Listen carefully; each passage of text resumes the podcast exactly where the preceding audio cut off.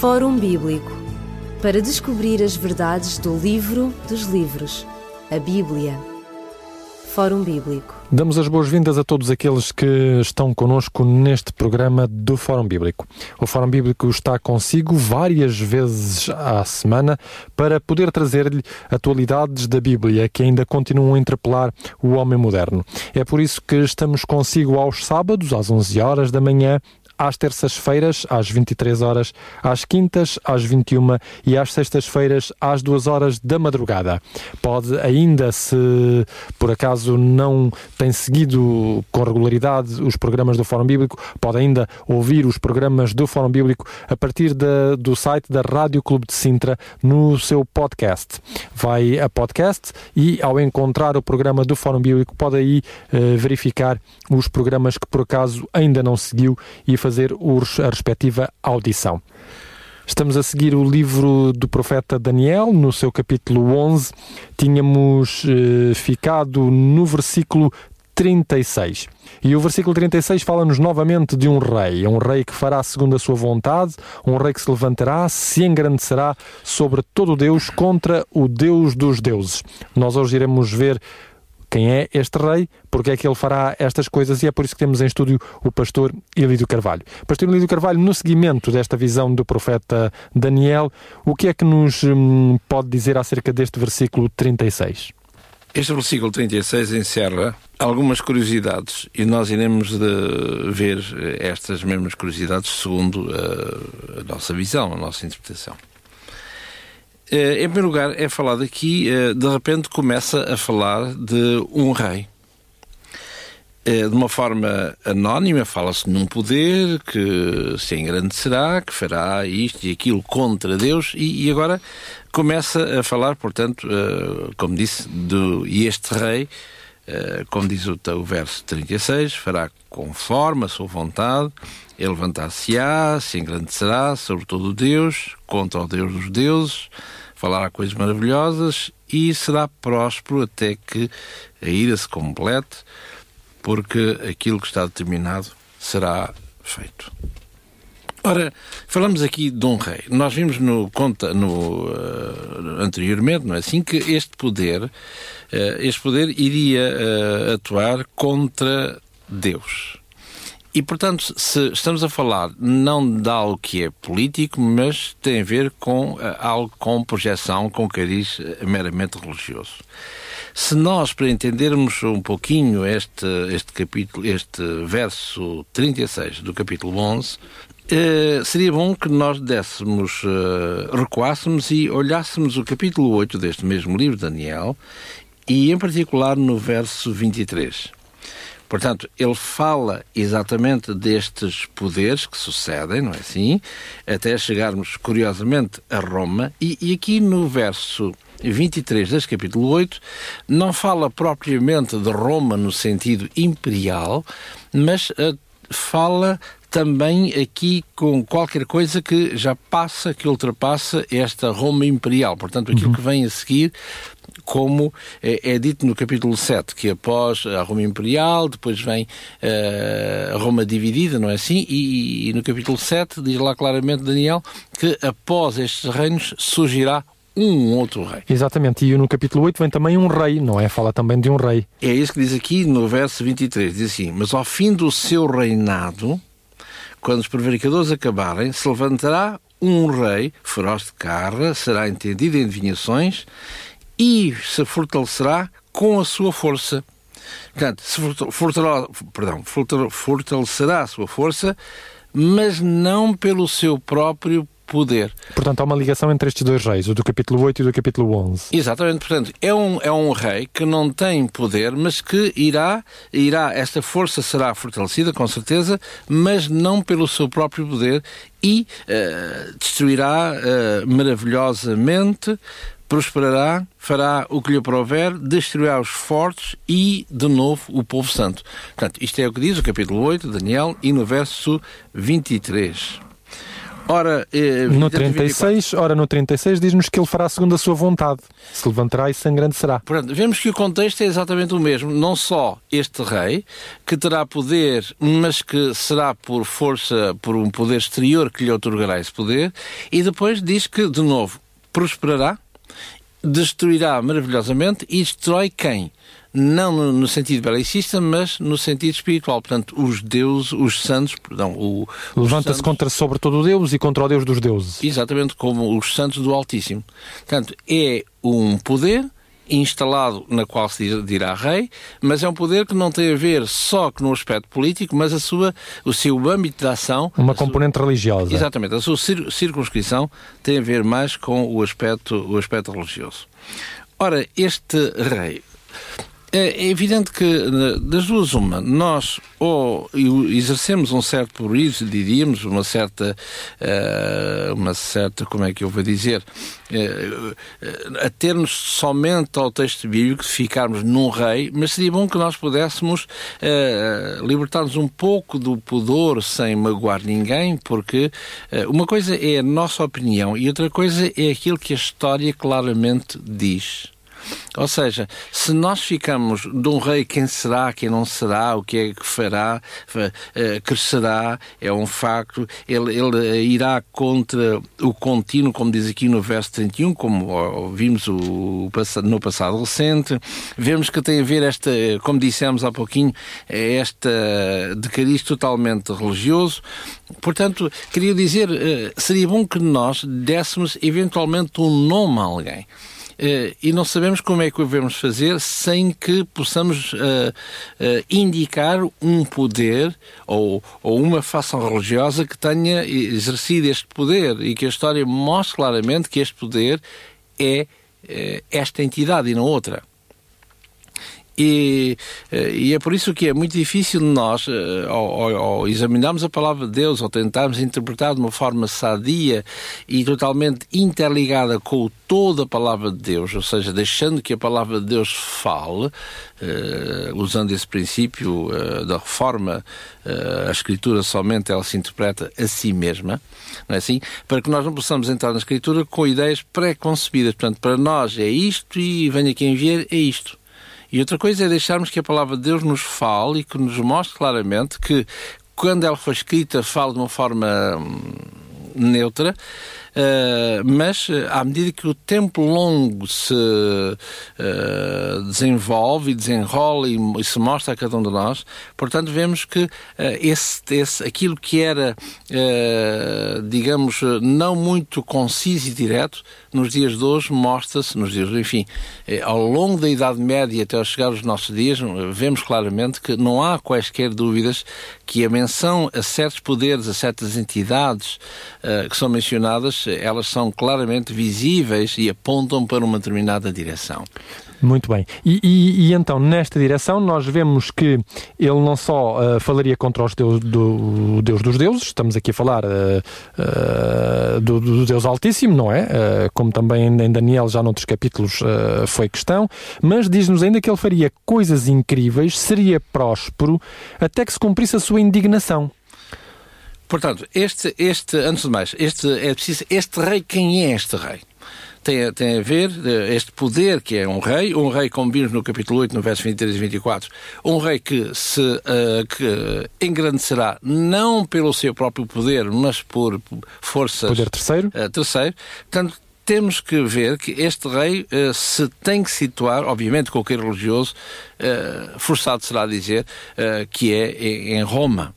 E, curiosamente, o verso 24 do capítulo 8 fala que é um poder uh, que é entendido em adivinhações.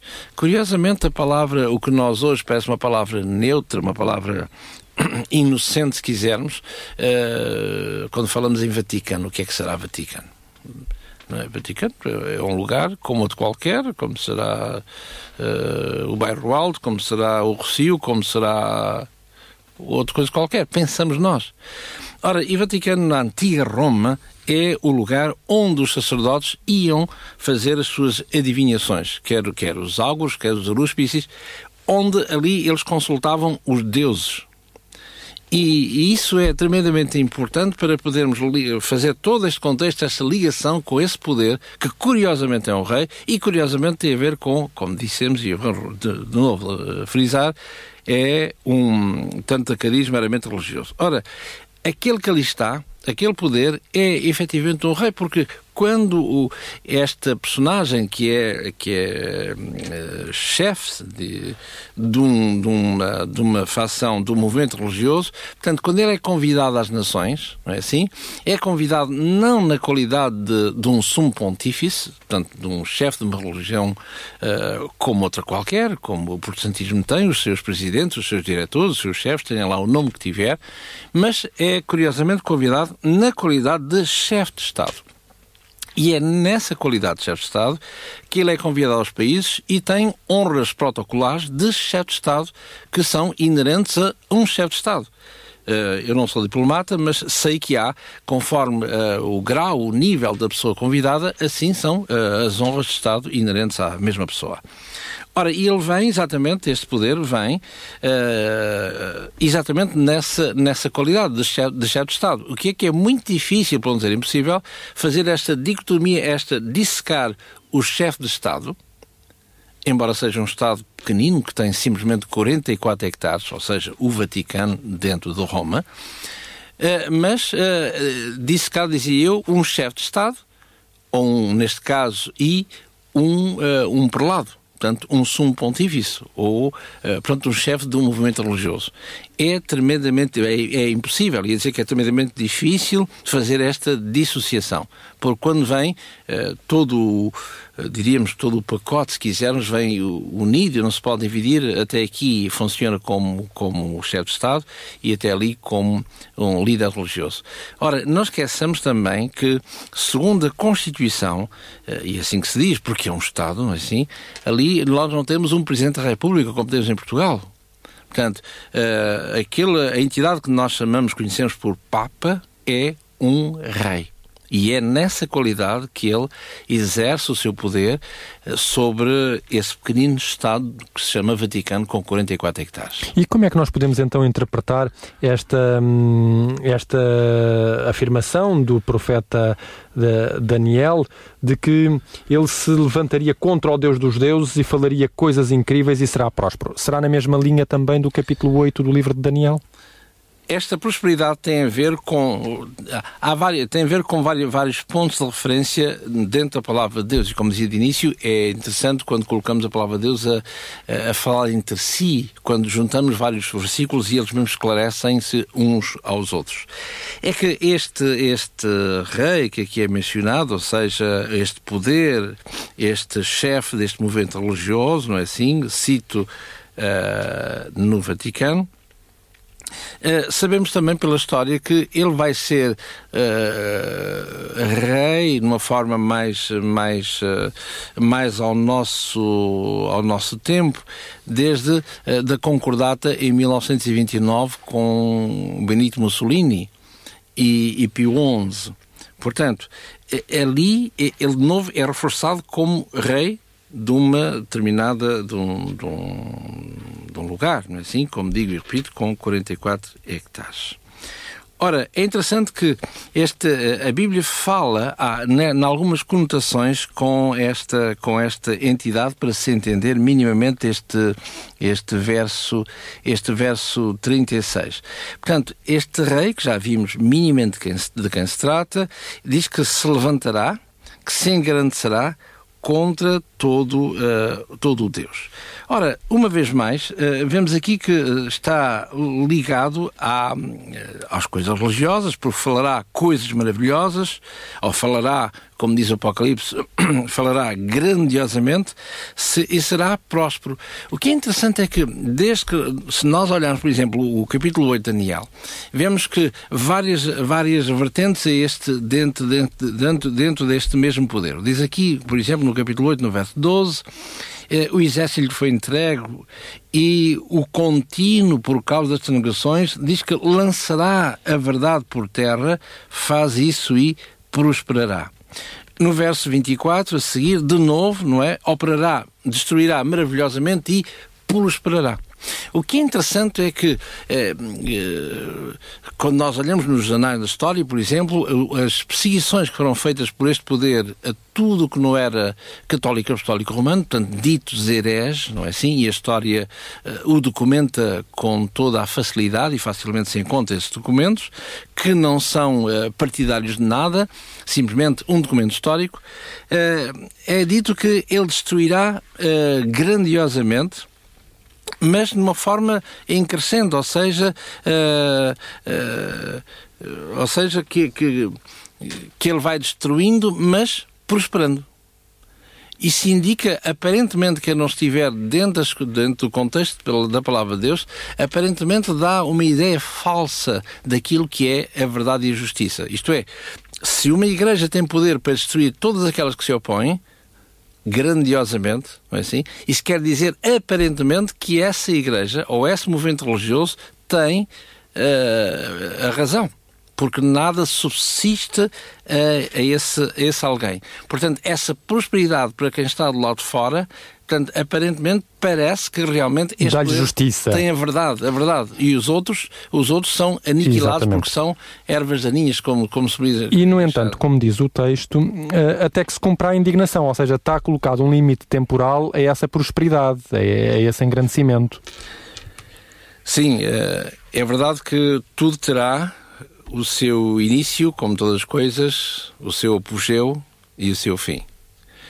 Só que este texto é, é, é, tremendamente rico, este texto de, que encontramos aqui, para tentar compreender a gênese deste, deste rei, deste poder, porque se, se, como dissemos, a prosperidade não tem a ver, no, neste contexto espiritual, com o conter a verdade, obter a verdade para a destruição dos outros, que aparentemente menores e aparentemente não contêm a palavra de Deus, não é assim? Daí ser chamado hereges, é necessário que nós possamos uh, entender algo de tremendamente uh, importante e de grande importância, que é saber quem são os inimigos da verdadeira Igreja de Deus. Se são os exteriores, ou seja, na pessoa de judeus, na pessoa do cristianismo, não é? Se são os muçulmanos ou se são aqueles que nada são, os pagãos ou, se quisermos, os, uh, os ditos ateus. Quem são, na verdade, os maiores inimigos da Igreja, da verdadeira Igreja de Deus ou de Deus em si? Portanto, o, o, o verdadeiro inimigo de Deus vem de fora ou vem de dentro? Ora, e se nós lermos, uh, nomeadamente, o, o Novo Testamento, e em particular nas cartas de Paulo, apercebemos que o inimigo da Igreja vem, curiosamente, expande-se, vem de dentro do seio da Igreja. E não de fora. Porque os de fora, nós já sabemos quem eles são à luz da palavra de Deus. Merece o nosso respeito, seja, seja a, a vertente que quisermos, com certeza, mas à luz da palavra de Deus, em confronto um livro com o outro, uh, vemos que eles são diferentes. E para nós cristãos é simplesmente aquilo que Cristo disse.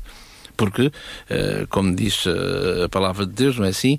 Todo aquele que diz que, que é cristão deve andar como Cristo andou. Por isso é que tem a desinência deste ser cristão. Ora, acontece que esta entidade que aqui eh, se fala como rei que irá engrandecer-se não pelo seu poder, mas por, por uh, ajuda exterior, Resta saber que ele vai fazer, vai fazer guerra, repare-se, à Igreja de Deus. Vai destruir maravilhosamente, vai falar grandiosamente contra Deus. Portanto, eh, vemos que é um poder religioso, é um poder que crescerá, se engrandecerá ao longo dos séculos, mas que nada tem de Deus, porque ele vai ser um poder repito, não político só, mas religioso em particular, que irá uh, contrapor a verdade de Deus. E é por isso que aparece aqui no verso 36, não é assim? Onde ele se levantará e, em, repare, se levantará, se engrandecerá contra, sobretudo, o Deus quando na realidade o que ele está a combater é o próprio Deus. Ora, isto, isto vai lembrar, isto vai lembrar, dizia, quando nós uh, tentamos compreender o Novo Testamento. Hoje é bonito ser cristão. fica bem dizermos que somos cristãos. Mas se recuarmos ao tempo de Jesus, ao primeiro século, vemos que não era nada bonito, nada agradável, não é? Uh, aderir a uma, a uma personagem, neste caso Jesus, que era tida no seu tempo como várias coisas, entre as quais, sendo um falso profeta, é na qualidade disso que ele morre, como também alguém que é uma pessoa não grata, alguém que o sistema religioso da época, portanto, o, grande, o Alto Sinédrio, tenta, tentava silenciar a todo custo. Ora, e, e, é curioso que este paradoxo nós olhamos no, no, no Novo Testamento, curiosamente, nos dias de hoje vemos exatamente a mesma coisa. Isto é, a comunidade média. Portanto, eh, tudo o que não é por nós é contra nós, há que destruir, e a documentação eh, da Idade Média ela é clara nesse aspecto e, e é totalmente a política, diríamos assim, a partidária, assim, mas vemos que a atuação desse poder, no fundo, fala-se em Deus mas se quisermos, pouco ou nada tem de Deus. Dos seus atos. Exatamente. Nós vamos aqui uh, concluir o nosso programa por hoje. Voltaremos a falar do profeta Daniel e deste versículo e dos seguintes no nosso próximo programa. Queremos apenas dizer a quem nos ouve que se desejar conhecer melhor acerca das profecias de Daniel e de, do papel que elas desenrolaram na história, tem uh, à sua disposição o livro Profecias Cronológicas na História da Salvação, que nós oferecemos no nosso programa, e Deus, a Palavra e Eu. Dois livros que nós podemos oferecer-lhe e que o ajudarão a compreender certamente esta e outras passagens do livro de Daniel e também do livro de Apocalipse. Nós voltaremos a encontrar-nos no próximo Fórum Bíblico com mais explicações e interpelações da profecia de Daniel. Até lá, desejamos a todos as maiores bênçãos de Deus. Ligue-nos para 21 3140166 ou contacte-nos para o e-mail forumbíblico.radioclubdecintra.pt ou pode escrever-nos para a Rua Cássio Paiva, número 35 A 1700 004, Lisboa. Fórum Bíblico para descobrir as verdades do livro dos livros, a Bíblia. Fórum Bíblico